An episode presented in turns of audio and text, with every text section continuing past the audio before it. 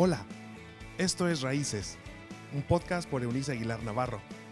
Es un espacio donde se hablan relaciones interpersonales, salud emocional, consejos de paternidad y vida espiritual. Bienvenido. Saludos. Es muy bueno poder comenzar nuestro momento de reflexión aludiendo a un libro, a una porción de un libro del Antiguo Testamento en el texto bíblico, que es por demás interesante el nombre, se llama Lamentaciones. Es un libro que se le atribuye a un hombre piadoso llamado Jeremías en el antiguo tiempo donde Dios se relacionaba con su pueblo. Jeremías fue un hombre que sufrió la época en que Judá es eh, tomada y cautiva por los caldeos del antiguo tiempo. Y ello, por supuesto, trajo un ambiente sumamente doloroso. Ustedes saben de esto algo ahora. Todos estamos aprendiendo lo que es la pérdida del trabajo, de la escuela, de las recreaciones, de todo lo que llamábamos cotidiano. Em, perder todo para nunca más, o por lo menos para ellos, en el caso de Judá, pasaron 70 años sin poder disfrutar de lo que era suyo.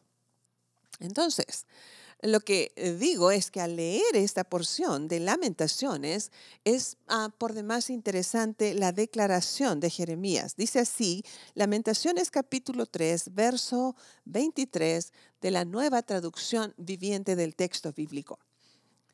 Leo, grande es su fidelidad, sus misericordias son nuevas cada mañana. ¿Sabe? Cuando estamos inmersos en el dolor, producto de la pérdida, de lo que sea, ¿eh? de la salud, sí sabe que hay personas que cuando enferman y tienen alguna afección que ya no les va a permitir, por ejemplo, moverse libremente, cualquier afección, o tienen un diagnóstico fatal, o por ejemplo, en estos tiempos en que las personas son diagnosticadas con ah, este coronavirus, para el cual todavía no hay una vacuna, ah, si somos mayores de 65 años, es como un diagnóstico fatal. Ah, eventualmente las circunstancias como la que estaba viviendo Judá, este, este pueblo en Tierra Santa, hace muchísimos siglos atrás, me encanta saber que en medio del caos hay una palabra de esperanza. Es el hombre de Dios, Jeremías, que dice, en medio del caos, en medio de la pérdida, en medio de la desesperanza, en medio de la desazón, Grande es la fidelidad de Dios y sus misericordias son novedosas, son nuevas, son hechas nuevas, dice, cada mañana. Así que creo que tal cual ah, han sufrido otras generaciones, grupos de personas, eh, su sufrimiento no ha tenido cómo explicarse, porque simplemente es eso, inexplicable, tan profundo que ha sido inexplicable. Y en medio de todo ese dolor, puede que ellos, como nosotros en estos tiempos, eh, ah, seamos llevados a reaccionar de manera no adecuada, por llamarlo de algún modo, con los nuestros. Así que al comienzo de esta semana, eh, yo quisiera invitarles a reflexionar en, estos dos, en estas dos verdades encerradas en esa frase tan sencilla de Lamentaciones 3. Uno, que Dios es fiel, que más allá de todo lo que nombré hace un momento, ah, producto ah, de eh, pandemias, de guerras, de no sé, dictámenes médicos horribles, de noticias de la pérdida de un bebé tan esperado, por ejemplo, o de que alguien nos engañó, rompió sus promesas de fidelidad con nosotros, o aquel cónyuge que dijo que iba a ir a la tienda y nunca más regresó, qué sé yo. Hay tantas variantes en nuestros dolores como diferentes somos las personas. Dios, sin embargo, nos invita a tratar de vivir siendo ah, portadores de esta realidad en nuestra mente para transmitirla a los demás. ¿Usted cree que yo no estoy en la misma situación del resto? ¿Usted cree que yo estoy transmitiendo estos espacios porque a mí el virus no me puede llegar? ¿Usted cree que los médicos, las personas en, los supermercados, en los mercados, las personas que están trabajando en el, ah, el, mantenimiento de la pulcritud de los espacios hospitalarios, las personas que están en los campos produciendo los alimentos que vamos a consumir, qué sé yo, los transportistas, todos aquellos que están corriendo un enorme riesgo no están pensando que no vale la pena mirar la vida con optimismo.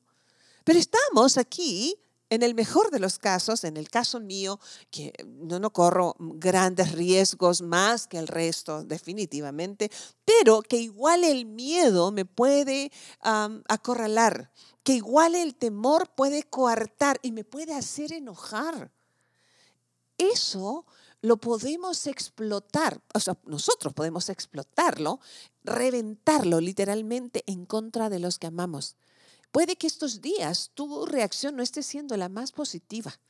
Puede que te hayas ah, dejado controlar por tu enojo y frustración y los tuyos ahí en casa y por medio de las redes sociales estés explotando tu enojo y esa frustración a la que hago alusión en vez de recordar que cada mañana, por más pálido que parezca el amanecer, es una novedosa manera en que Dios nos anuncia que Él sigue estando y que su misericordia, esta, esta, este favor ah, sobre lo que nosotros no merecemos, está dispuesto y disponible para nosotros.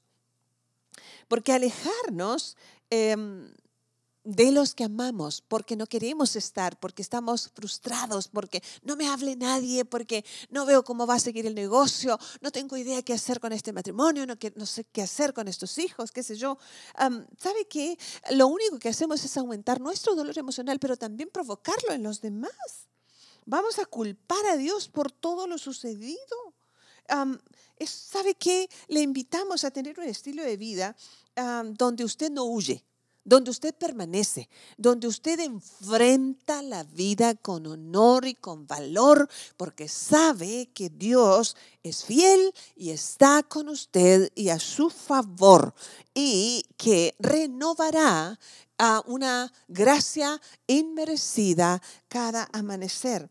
Así que solo Dios nos puede habilitar aunque no comprendamos sus motivos, por supuesto, por favor no pretendamos entender las razones divinas de por qué está pasando todo esto. Hay cuestiones superiores a nosotros que jamás en nuestra limitada mente vamos a poder comprender. Más allá de si lo comprendemos o no, tengamos una actitud abierta, entregada, servicial y hasta alegre con... Eh, eh, primero en nosotros mismos y luego lo vamos a transmitir a nuestra familia. Porque cuando le cedemos a Dios todo el control, ¿sabes qué, Dios? Yo ya no puedo con eso. Simplemente esto me rebasó.